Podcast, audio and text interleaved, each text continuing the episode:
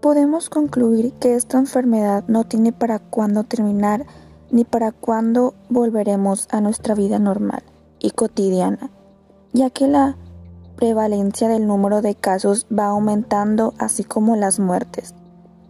Esta enfermedad ha sido una crisis para todo mundo y para todos los sectores que no ven una luz al final del túnel.